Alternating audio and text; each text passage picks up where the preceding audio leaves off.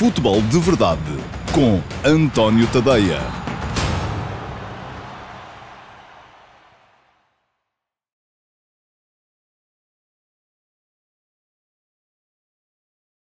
Olá a todos, bom dia. Eu sou António Tadeia, este é o Futebol de Verdade de sexta-feira, ia dizer segunda, não, bem aí o fim de semana já. Sexta-feira, dia 27 de novembro de 2020. Um, uma edição que uh, se destina a falar-vos dos jogos de ontem da Liga Europa, o, um, o Sporting Clube Braga, Leicester City e depois também o uh, Rangers Football Club Benfica. Um, além disso, queria falar aqui um bocadinho mais. Eu às vezes gosto de fazer estes acertos para, uh, para que todos possamos focar-nos naquilo que realmente é importante. Uh, queria falar um bocadinho mais uh, relativamente ao, ao ranking da, da UEFA, porque andei toda a gente a falar da Rússia e tal, e, mas é, eu volto a dizer: esqueçam a Rússia. Aquilo que nos interessa é a França em termos de ranking, porque nós não é, não é uma questão filosófica, não é assim porque estamos a olhar para é preferível olhar para cima do que olhar para baixo, esqueçam. Isto aqui não é não é palco para frases motivacionais, não sou uh, guru de automotivação, nada disso. Uh, é mesmo porque as contas nos dizem isso. Nós, uh, no final desta época, e eu ando a dizer isso, atenção, desde a eliminatória preliminar, apesar de ter corrido mal, apesar de Sporting e Rio Ave terem ficado fora, mas desde aí que eu tenho andado a dizer que não vai acontecer, a Rússia não nos vai alcançar este ano e uh, não só não nos vai alcançar, como vamos alargar a vantagem e, além de alargarmos a vantagem, vamos aproximar-nos da França e vamos entrar na próxima temporada em condições de discutir o quinto lugar do ranking. Isso nem, nem sequer tem grandes uh, eh, um, eh, implicações em termos práticos, embora haja aí algumas que têm a ver com a criação da terceira competição um, mas enfim, as implicações não são assim tão, tão, tão enormes. Agora, é uma chamada lança em África, não é? Porque é a entrada de Portugal no território sagrado dos Big Five. Toda, toda a gente já ouviu falar nos Big Five, naquilo que é. Uh, que são as cinco grandes ligas uh, da Europa, Inglaterra, Espanha, Alemanha, Itália e França. Enfim, França já é um, um quinto Big Five, assim um bocadinho uh, agarrado à, à, à, corda para não deixar fugir, uh, e vai deixar. Vai deixar porque uh, se tudo nos correr bem ainda esta época e no início da próxima, daqui a dois anos estaremos a falar do, da, da, possibilidade de Portugal ter entrado nesse, nesses Big Five. Já lá vou explicar estas continhas todas. Quero falar também, e vou começar por aí, Uh, e o Correr é fixe, agora teve graça nesta mensagem, bom dia a partir de Portugal, porque temos gente um bocadinho de todo lado, não é? Um, já, já reparei por aqui que aparece o Acúrcio Afonso de, de Londres, um, e costuma aparecer gente de, de, da diáspora e também de, uh, dos países africanos de língua portuguesa. Na altura em que havia Jesus no Brasil, havia muita gente do Brasil. Agora, com, com o Ricardo Sapinto e o Abel Ferreira, não tem acontecido tanto, ainda não estão a criar o mesmo entusiasmo que criou o Jorge Jesus, mas eu estou convencido que os brasileiros vão, vão voltar. Um, e, portanto, bom dia para todos também. Um, e, e, e, vamos, uh, quero lembrar-vos que o futebol de verdade uh, uh, é para partilhar. Temos o desafio das 50 partilhas ainda ativo, e não, atenção, não são 50 partilhas, são 50 pessoas a partilhar. Isto para evitar uh, que aconteça o que aconteceu uma vez, uh, que um de vocês, uh, com, com oportunidade, sentido de oportunidade, parecia o ponta de lança, a encostar à boca da baliza, resolveu partilhar a edição em, nos perfis dos amigos todos e, portanto, só ele fez algumas 100 partilhas. agradeci, um, porque agradeço todo o esforço de divulgação do futebol de verdade, mas o que eu quero mesmo são 50 pessoas diferentes a partilhar, é um desafio comigo próprio, para o qual eu só posso, o qual eu só posso uh, uh, vencer com a vossa, a vossa ajuda. E estamos, estamos longe ainda. Olá, bom dia para o Nuno Cunha, que está em Gibraltar também. Portanto, temos uh, o Felipe Martins na Suíça, temos gente em todo o lado. este é um futebol de verdade verdadeiramente global. Bom, Vamos lá, queria falar-vos primeiro da África. Uh, vamos ter hoje, 19 horas, uh, o Zamalek Al-Ali, um, Al-Ali é a equipa que o Manuel José conduziu a várias vitórias na final da Taça da Liga dos Campeões da África. Uh, desta vez, Portugal está do outro lado. Está Jaime Pacheco a liderar o Zamalek. Eu, sempre que aparece aqui o Jaime Pacheco, um, fico com saudades do, do, enfim, o Jean Pacheco é daquelas uh, uh, personalidades do futebol português que faz falta, e faz falta porque é um tipo com quem sempre foi possível falar, uh, um treinador, eu já não o conheci muito como, como jogador, enfim, ele um, deixou de jogar, eu ainda era muito, ainda era imberbe na, na, na profissão, uh, mas como treinador depois acompanhei até de perto a, a, aquele Boa Vista na Liga dos Campeões, uh, quando o Boa Vista primeiro foi à Liga dos Campeões, depois até foi campeão nacional, e o Jean Pacheco sempre foi um tipo acessível, um tipo que discute futebol, um tipo que está uh, sempre disponível e por isso mesmo um tipo simpático para os jornalistas. Depois se concordamos com as ideias dele relativamente àquilo que é o treino ou não, é outra questão. Enfim, isto que diz o Paulo Neves eu, eu, não estou bem de acordo. Eu não acho que ele seja um treinador mal amado. Uh, enfim, é um treinador pouco simpático em termos de conceito futebolístico. A simpatia que ele tem em termos de uh, trato pessoal, uh, depois, se calhar, não tem correspondência uh, naquilo que as equipas dele representam em campo, que foram sempre equipas de muita garra, de uma, falava-se muito das faltas do Boa Vista, do Jaime Pacheco, mas aquilo que o Jaime Pacheco conduziu, conseguiu ao comando do Boa Vista foi um milagre. E já disse isto aqui a propósito de, de, vários uh, treinadores, uh, milagres só mesmo Jesus Cristo. E, e, e, mesmo esse, enfim, é preciso ter fé uh, para se acreditar. E, agora, o, o que, a questão que se coloca é esta, que coloca aqui o Simão Rochinol, é se conseguir ao Jean Pacheco se, seguir o lugar de Manuel José no futebol africano. Eu não conheço bem as duas equipas, nem bem nem mal, vou, vou ver o jogo, vou tentar ver o jogo logo, porque estou curioso e a torcer naturalmente pelo português que lá está. Uh, mas uh, a questão que se coloca aqui é que o Al-Ali ganhou, e acabou no final do mês passado, o campeonato uh, do Egito, o Zamalek de Jean Pacheco foi segundo, mas o Zamalek acabou a 21 pontos do Al-Ali. Portanto, o que isto me faz perceber é que provavelmente a equipa do Al-Ali é um bocadinho mais forte. agora, é um jogo, não é? E num jogo que o Cairo parece que está uh, como dizia a canção dos táxis, está mesmo excitante e apaixonante. Um, faz falta ao Quinito também, é verdade, como diz o, o João Martins. Um, mas uh, uh, o Cairo está ao rubro, com certeza. olhei para, também para aquilo que foi o percurso recente das duas equipas, Zamalek e Al-Ali, na Liga dos Campeões da África. O Zamalek eliminou duas equipas fortes.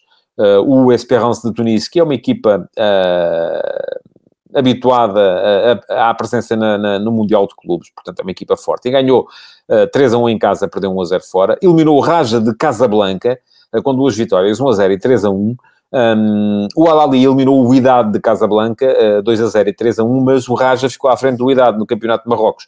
Um, e além disso, o Al-Ali eliminou também o Mamelodi Sundowns por 2 a 0 e 1 a 1. Portanto, são duas equipas que chegam a esta final com um percurso absolutamente... Um, uh, a dar uh, tudo, não é? Diz o Nuno Cunha, Boa Vista com a equipa técnica da Fade Up, enfim, uh, lembro-me bem do, do professor José Soares e do, e do António Natal, um, o professor José Soares, que depois também, se bem me lembro, esteve ligado à Seleção Nacional um, por alturas de 2002, na altura do Campeonato do Mundo, uh, e enfim, isso aí, a, a questão do. do, do, do sido os últimos vencedores antes da, da, da priorização tática, não é? Aquela gente que que agora aposta mais no trabalho com bola. Uh, na altura havia uma forte componente de trabalho físico nesta equipa do, do Boa Vista, um, e por, para muitos isso está ultrapassado, mas eu não sei como é que está a trabalhar o Jean Pacheco, não há ali neste momento, não acompanho os treinos, não acompanho sequer os jogos, uh, no Zamalek, perdão, ali não trabalha com certeza. Um, mas uh, vou com certeza olhar para o jogo de logo com alguma curiosidade e a torcer pelo Jaime Pacheco, conforme já disse, além de ser português, é, enfim, sempre foi um treinador simpático uh, no trato e alguém que merece todo o meu respeito pelo percurso profissional que foi capaz de construir em Portugal até, de certa forma, ver as suas ideias esgotadas no futebol português. O futebol português vai recomeçar hoje a Liga, já com um passo de Ferreira Famalicão e um tom dela Vitória Sport Clube. Uh, Pergunta-me o João Martins onde é que dá o jogo. Olha, eu de repente não lhe sei dizer, mas uh, eu vou, vou, vou saber isso depois do Futebol Verdade e responder-lhe-ei uh, por escrito na mensagem ao, ao, a, este, a este comentário. mas em algum lado dá, foi coisa que não me preocupou ainda, mas em algum lado dará com certeza e terei uma resposta para lhe dar hoje durante a tarde. e a dizer, Hoje há Passos Ferreira Famalicão, Tondela Vitória Sport Clube, jornada da Liga com uh, dois dos quatro candidatos, enfim, os dois que eu considero ainda outsiders, Sporting e Sporting Clube Braga a jogarem em casa, o Sporting contra o Moreirense, onde se vai estrear no banco o César Peixoto, veremos se com alguma hum, surpresa capaz de uh, pôr em causa aquilo que tem sido o domínio do Sporting nesse início de liga. O Sporting Clube Braga em casa contra um Farense, em que eu uh, volto a dizer, ainda acredito, acho que este Farense tem uma boa equipa. Uh, não vai ser um jogo fácil, mais a mais porque o Braga vem na ressaca do, do desse, desse jogo extenuante de ontem contra o Leicester.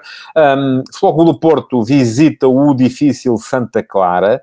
Uh, e atenção a este Santa Clara, uh, já o disse algumas vezes uh, que este Santa Clara do Daniel Ramos é uma das equipas mais sólidas da, da nossa liga. Tem no Tiago Santana um avançado perigoso uh, e o Porto também não pode pensar que se pode centrar apenas nas Champions e o Benfica vai ter depois uma deslocação bem complicada ao Funchal para jogar com o Marítimo do Lito Vidigal e o Marítimo já ganhou ao Porto neste, neste campeonato. Portanto, cuidado para o Benfica que continua a sofrer golos uh, como se não houvesse amanhã e ainda ontem foram mais dois uh, nas praticamente duas únicas vezes que o Rangers estava à frente um, ehm, durante, durante o jogo. Bom, vamos entrar pelos jogos de ontem para depois finalizar a falar-vos então da tal questão do ranking com algum detalhe, porque eu já falei aqui do tema algumas vezes, nunca o detalhei e hoje tenciono ter tempo para o fazer.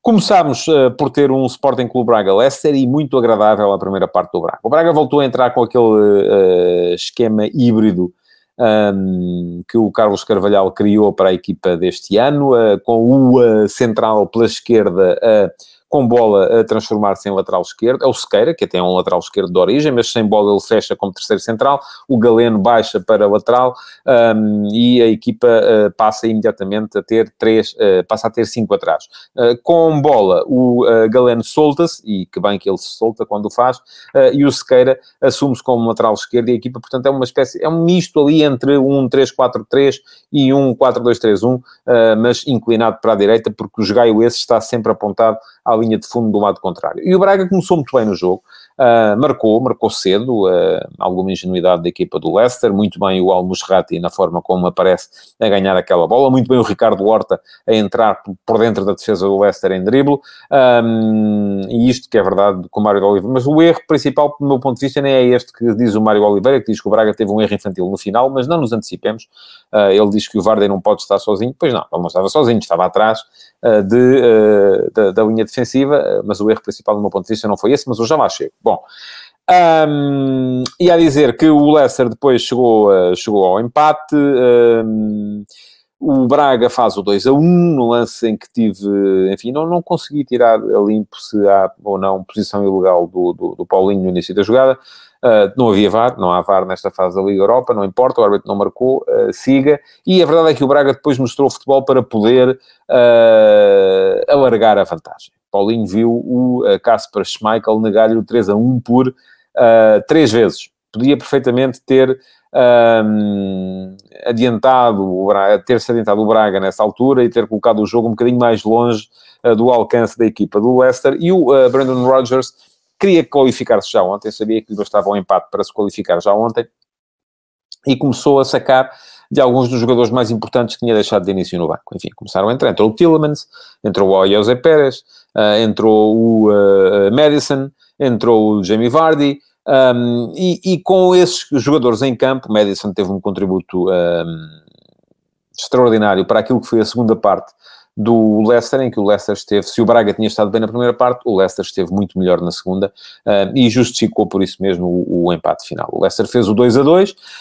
um, estava a apertar para conseguir inclusive o 3 a 2, o Braga muito aflito, o Carvalhal começou a reforçar atrás, uh, meteu o Raul Silva, uh, depois mete o Fran Sérgio e tira um dos homens da frente para conseguir ter a bola, não conseguia ter a bola ao Braga, mas num contra-ataque acabou por fazer o terceiro, o terceiro golo, muito bem o Galeno nesse lance, é um jogador que eu já disse aqui algumas vezes, mexe as medidas, o Galeno, não sei como é que o Porto não o aproveitou, uh, francamente, ainda bem para o Braga que o tem, um, queimou linhas em posse, acelerou ao fim de 90 minutos, e 90 minutos para ele terão sido complicados, não só do ponto de vista físico, como do ponto de vista tático, e isso também esgota a cabecinha, um, mas uh, uh, muito bem o Galeno na forma como uh, ultrapassou as linhas do, do, do, do, Leicester, como definiu muito bem e tomou a decisão correta no final, ele vê pelo canto do olho a chegada do Fran Sérgio em sprint, percebe que o Fran Sérgio é aquele jogador que aguenta, que vai com a bola, chega e bate, uh, e o Fran Sérgio muito bem fez aquilo que faz bem também, que é chegar à área e bater uh, para fazer o gol. 90 minutos parecia que estava ganho, não é? Parecia, não estava. Bom, foi aí que entrou Uh, e é verdade, isto do João Bento, um final semelhante ao do Arsenal Vitória Sport Clube do ano passado. Tenho ideia uh, uh, que na altura o Vitória, inclusive, é até perdeu o jogo. Enfim, posso estar aqui enganado, porque a minha memória já não é o que era. Um, mas, exatamente, é isto que diz o Marco Lopes. Um, o erro do Braga foi não saber segurar a bola a faltar 30 segundos.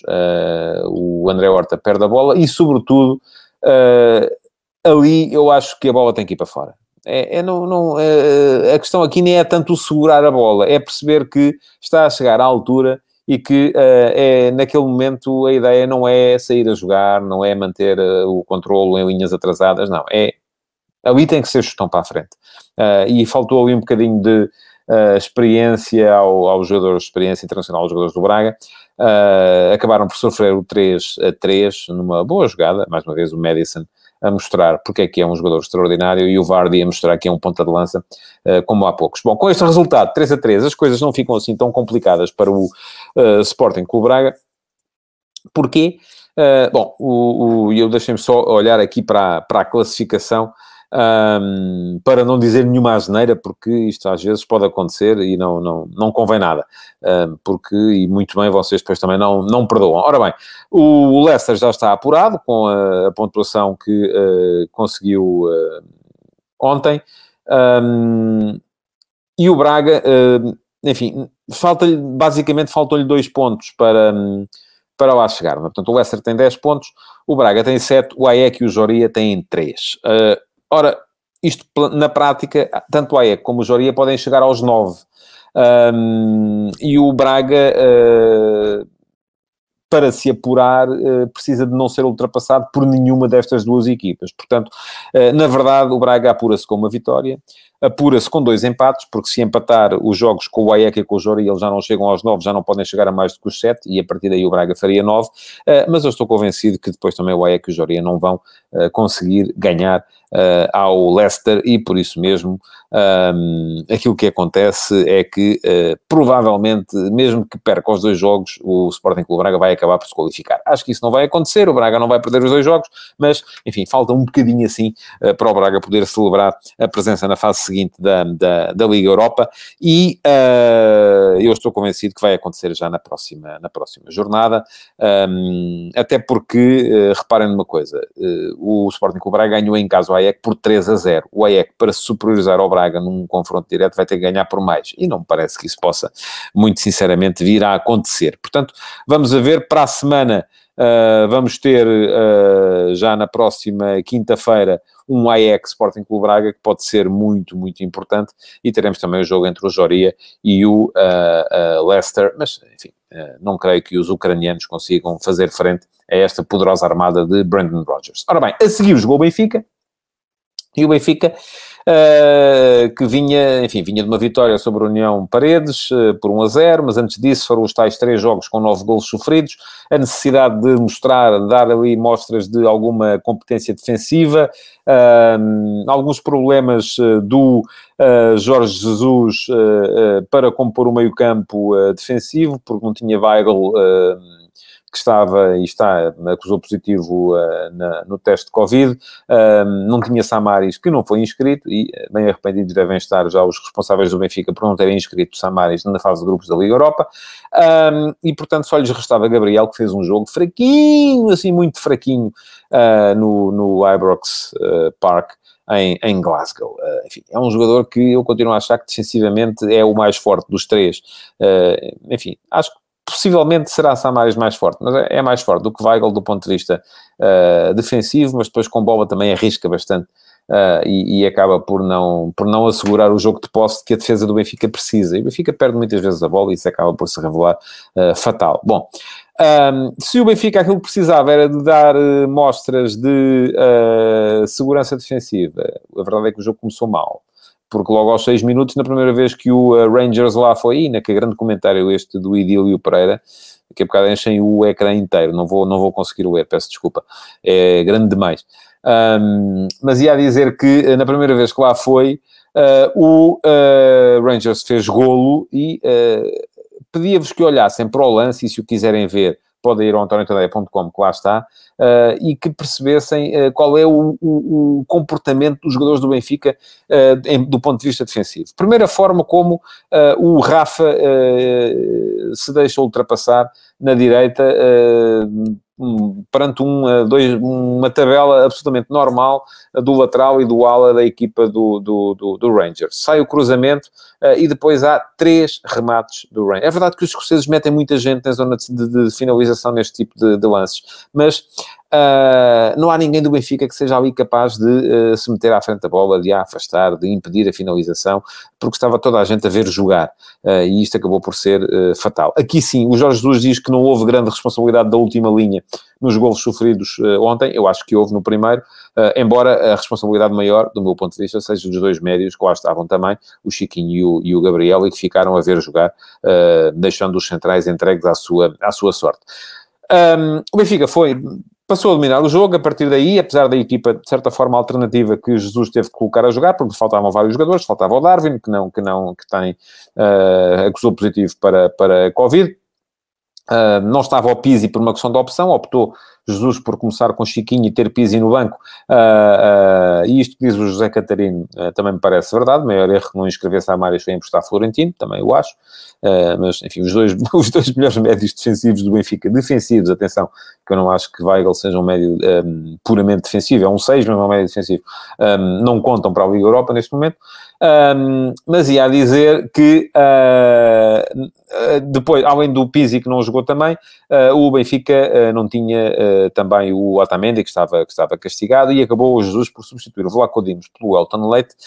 Não sei se a ideia é dar a Liga Europa ao Elton Leite e a Liga ao Vlaco Dimos, vamos saber isso na segunda-feira, por alturas do Marítimo Benfica, quando percebermos quem é que vai jogar, ou se foi algum aviso para o guarda-redes grego. Bom, a verdade é que o Benfica pegou no jogo, pegou na bola, nunca mostrou capacidade para ser perigoso em termos ofensivos, mas foi tendo bola, foi tendo bola, foi chegando mais vezes, ganhou mais cantos, jogou mais no meio campo adversário, mas perigo, que é bom de ver, zero. E 2 a 0.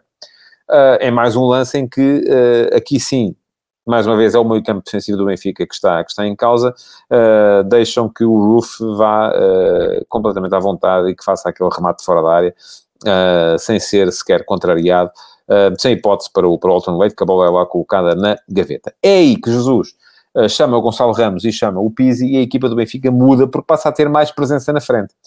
Um, foram decisivos os dois, na forma como entraram no jogo. Enfim, foi, foram dois golos até um bocadinho atabalhoados, os golos do Benfica, é preciso dizê-lo, não é? Mas uh, faltavam uh, eh, 15 minutos para, para jogar e uh, o Benfica ainda conseguiu ir do 0-2 ao 2-2, ou para, para, para uh, satisfazer os puristas, eu devo dizer, do 2-0 ao 2-2, mas aí parece que, parece que se deu, não é? Parece que estava a ganhar e empatou. Eu prefiro dizer do 0-2 ao 2-2, porque o Benfica estava a perder por 2-0, e se estamos a falar do Benfica, é do 0-2 ao 2-2 e não do 2-0 ao 2-2. Um, Dois golos um bocadinho atabalhoados, é verdade que sim, fruto de ressaltos. Uh, no primeiro uh, há, há, um remate que é repelido, há depois um segundo remate que o guarda-redes defende contra o uh, Tavernier e, o e, a bola vai para dentro da baliza.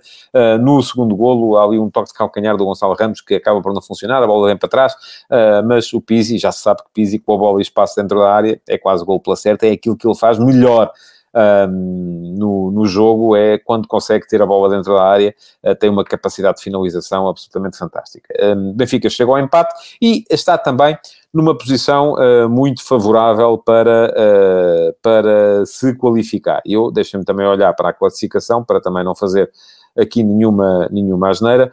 Um, Benfica e Rangers estão os dois na frente um, com, o, com, os mesmos pontos, embora com vantagem do Rangers no confronto direto, tem 8 pontos. Lech Poznan e Standard Liège têm 3. Uh, ah, portanto, o que é que me, um, o que é que me parece aqui? Um, sendo que o Benfica recebe o Lech Poznan já na próxima jornada, se ganhar está apurado. Uh, se empatar, só não fica apurado Uh, se o Standard Liège ganhar ao Rangers, coisa que eu muito francamente não acredito que venha a acontecer.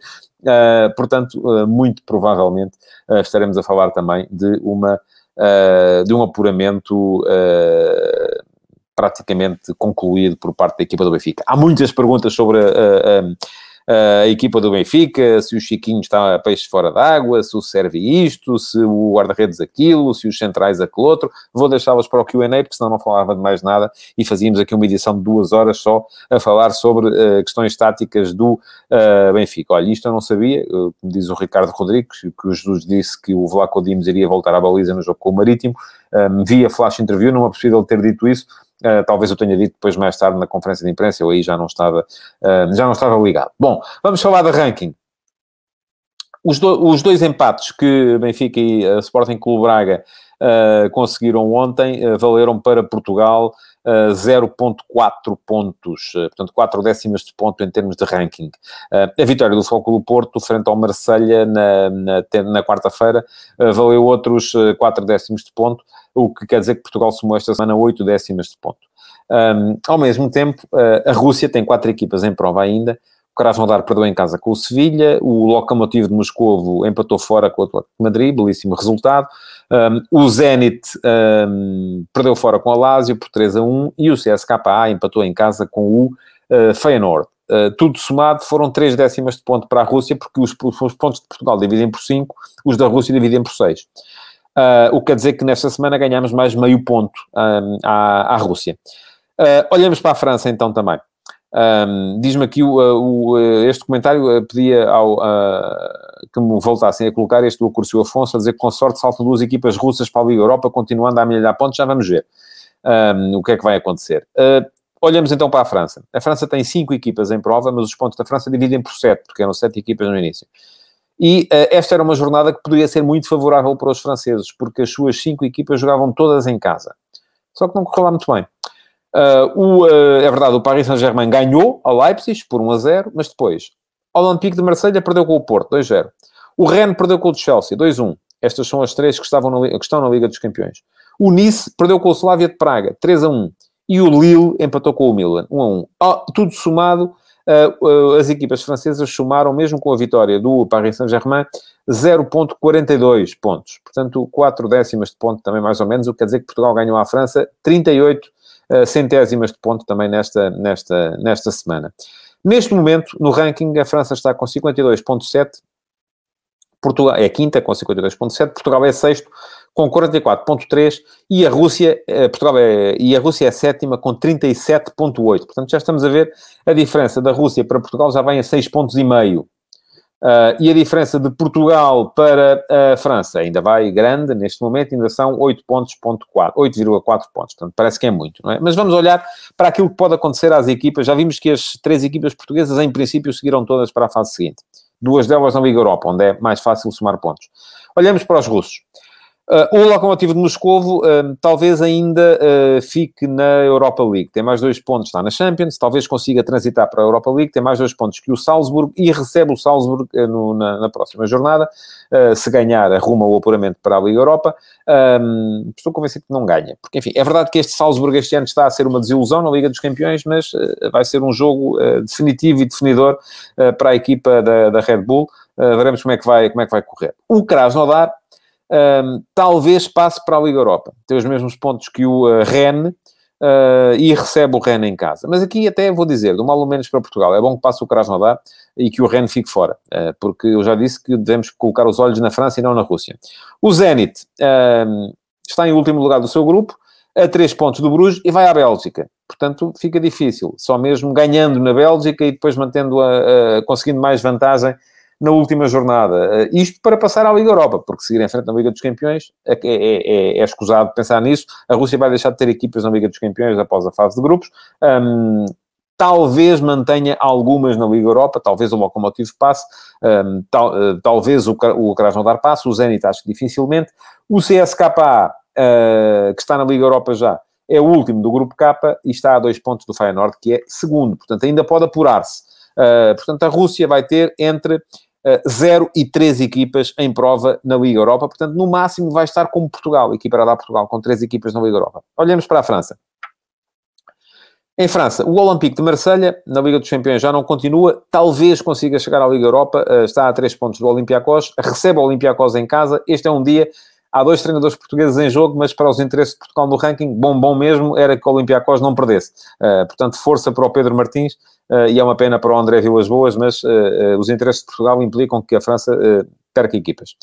O Paris Saint-Germain, em princípio, vai se apurar. Vamos ver para onde, entre a Liga Europa ou a Liga dos Campeões. Está a três pontos do Man United, está igual ao Leipzig, mas tem vantagem no confronto direto. Eu diria que o Paris Saint-Germain muito provavelmente continuará na Liga dos Campeões e que o Leipzig dificilmente uh, conseguirá mais do que passar para a Liga Europa. O Rennes, do Rennes já falámos, luta com o Krasnodar uh, por uma posição na, na, na, Liga Europa. O Nice um, só se apura, uh, e agora vamos falar das duas que ainda estão na Liga Europa. O Nice só se apura com o milagre, está a seis pontos do segundo lugar do seu grupo. O Lille lidera o grupo H e deve apurar-se. Portanto, em princípio, aquilo que vamos ter, vamos ter uma equipa na Liga dos Campeões de França, vamos ter eventualmente uh, três ou duas na Liga Europa. Portanto, também não é. A França perde aqui também a vantagem que tinha com Portugal, sendo que continuará a dividir por sete daqui até ao final. Agora, há outra questão que deve colocar-se aqui: é que uh, se vamos falar, uh, e eu já vos falei há bocado da, da, da situação relativa para a época de 2022-23, França 52.7, Portugal 44.3, Rússia 37.8, Uh, e este ranking vai valer para a época de 2022-23, mas se falarmos da época 2023-24, uh, eh, os três países vão ter que descartar as pontuações de 2016-17. E aí, uh, a França descarta 14 pontos, ponto 4, a Rússia 9 pontos, ponto 2 e Portugal 8 pontos. O que quer dizer que, olhando já para aquilo que vai ser o ranking da próxima época, e é nessa que nos vamos centrar, esta Portugal vai acabar em sexto lugar, ponto final, não há grandes diferenças, grandes dúvidas. A França entra com 38.3, Portugal com 36.2, para já. Isto pode mudar daqui até ao final da época. E a Rússia com 28.6. Eu vou-vos dizer o que é que eu acho. Eu acho que daqui até ao final da época, Portugal vai alcançar a França neste parcial.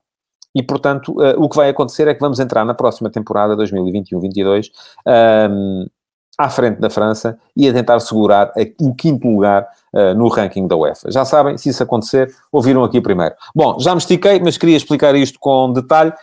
Um, chega ao fim o futebol de verdade de hoje. Uh, e uh, queria pedir-vos para continuarem a deixar perguntas. Já vi que há muitas sobre a equipa do Benfica e vão encher com certeza o QA. Eu vou gravar o QA hoje ao final do dia um, e ele vai para o ar amanhã ao meio-dia e meia, apenas no meu site, uh, com link em todas as minhas redes sociais. Portanto, mas continuem a deixar comentários sobre forma de pergunta, porque aqueles que for possível eu ainda uh, uh, responderei no uh, Q&A de amanhã, sábado. Muito obrigado então por terem estado aí desse lado. Até amanhã e já sabem, eu vou deixar por escrito o sítio onde será possível com certeza assistir ao jogo de mais logo entre o Zamalek e o Alali. Muito bom dia, uh, uh, ou boa tarde já neste momento a todos e até amanhã. Obrigado por terem estado aí. Futebol de Verdade, em direto de segunda a sexta-feira, às 12h30